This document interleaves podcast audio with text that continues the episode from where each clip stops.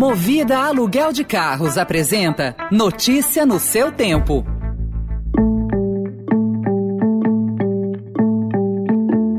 Olá, seja bem-vindo, seja bem-vinda. Começa agora mais uma edição do Notícia no seu Tempo. Esse podcast é produzido pela equipe de jornalismo do Estadão para você ouvir em poucos minutos as principais informações do jornal.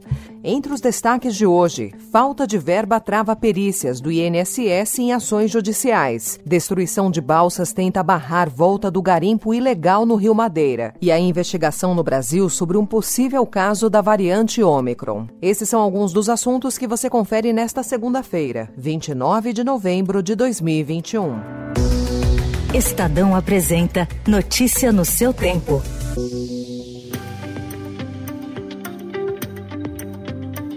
O INSS está informando as varas da Justiça Estadual em São Paulo que não há mais dinheiro para pagar perícias médicas de segurados que solicitam benefícios em casos de acidente. Desde o início de outubro, procuradores federais que atuam em nome do órgão têm apresentado a mesma explicação em diferentes processos. Não há verba e os recursos disponibilizados já foram esgotados. A falta de dinheiro tem levado a duas situações.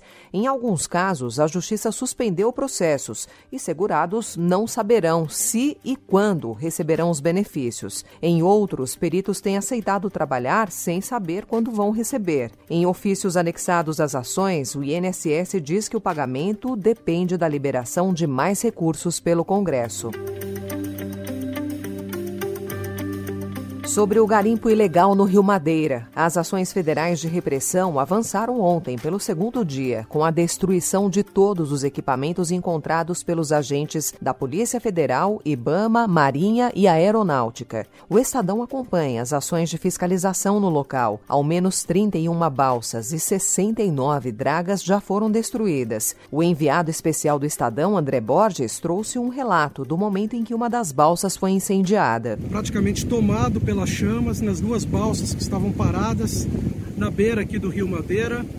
Os garimpeiros que moravam ali, trabalhavam ali, fugiram deixando roupas, pertences, tudo para trás.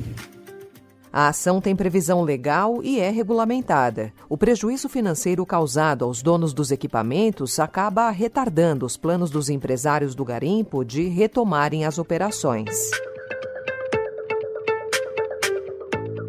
Agora, notícias da pandemia. A Anvisa identificou um caso positivo de Covid em um passageiro brasileiro com passagem pela África do Sul e que desembarcou no aeroporto de Cumbica, em Guarulhos, anteontem. Não há confirmação de que o caso seja da variante Ômicron, já identificada em quatro países: Ásia, Europa, Oceania e África, e mais de dez países, e que vem assustando cientistas e autoridades. Hoje começam a valer restrições brasileiras a viajantes, enquanto brasileiros brasileiros na África do Sul buscam apoio consular para tentar voltar ao país. O ministro da Saúde, Marcelo Queiroga, afirmou que os brasileiros devem se tranquilizar em relação à nova variante. Como sabemos, recentemente foi detectada na África do Sul uma nova variante, Ômicron. É, gostaria de tranquilizar todos os brasileiros, porque os cuidados com essa variante são os mesmos cuidados com as outras variantes.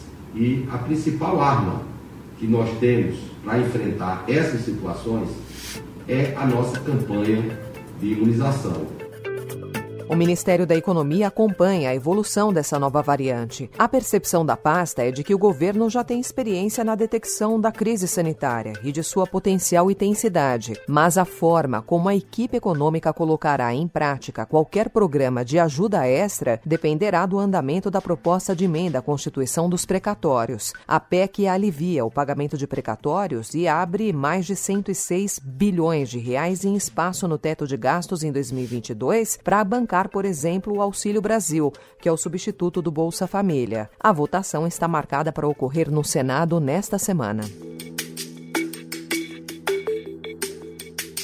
Na política, o fim das prévias tucanas serviu para demilitar uma espécie de núcleo duro do centro político para a disputa presidencial em 2022. Expandido por mais sete pré-candidaturas, a chamada terceira via tem agora três postulantes que trabalham efetivamente para liderar uma candidatura: Ciro Gomes, do PDT, Sérgio Moro, do Podemos e João Dória, do PSDB. Ciro e o PDT têm assegurado que não abrem mão da disputa. O governador paulista e o ex-juiz da Lava Jato admitem a ideia de composição futura. Em entrevista à CNN, o Tucano falou sobre a possibilidade de uma aliança com o Moro. Sim, é possível. É, eu tenho boas relações com o Sérgio Moro e tenho respeito por ele. E mantemos boas relações. E, aliás, não haveria nenhuma razão para não manter boas relações uh, com alguém que ajudou o Brasil, com alguém que contribuiu com a Lava Jato. Enquanto Dória planeja os próximos passos, Moro segue rodando o país. Anunciou agendas em São Paulo, Brasília, Curitiba e Porto Alegre. Notícia no seu tempo.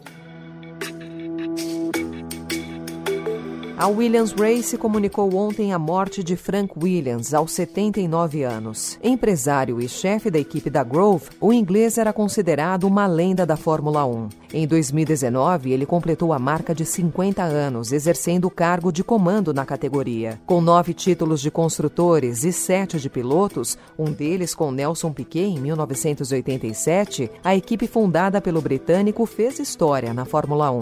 Ele e sua família estiveram no comando da escuderia até agosto desse ano, quando ela foi vendida. Frank Williams foi o último chefe de Ayrton Senna. Em um documentário sobre o brasileiro, ele falou sobre Senna e não poupou elogios ao brasileiro. Ayrton was a charming person. He was very intelligent and inside he was tough. Sir Frank enfrentava problemas de saúde desde 2016, ano em que ele foi internado por causa de uma pneumonia.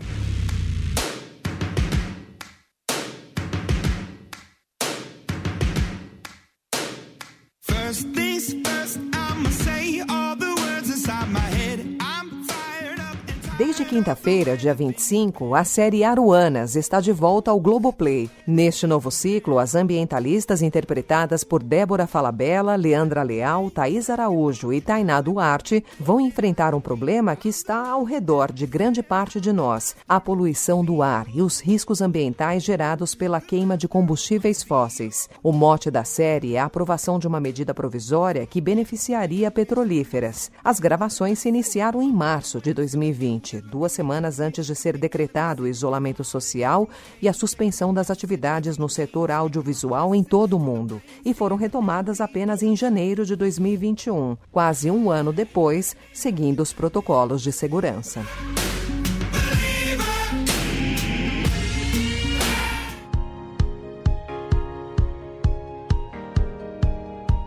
Essa foi mais uma edição do Notícia no seu tempo, com apresentação e roteiro de Alessandra Romano, produção e finalização de Gustavo Lopes. O editor de núcleo de áudio é Manuel Bonfim. Obrigada pela sua companhia até aqui e uma excelente semana. Você ouviu Notícia no seu tempo. Notícia no seu tempo. Oferecimento Movida Aluguel de Carros. A vida é para ser movida. Saiba mais em www.movida.com.br.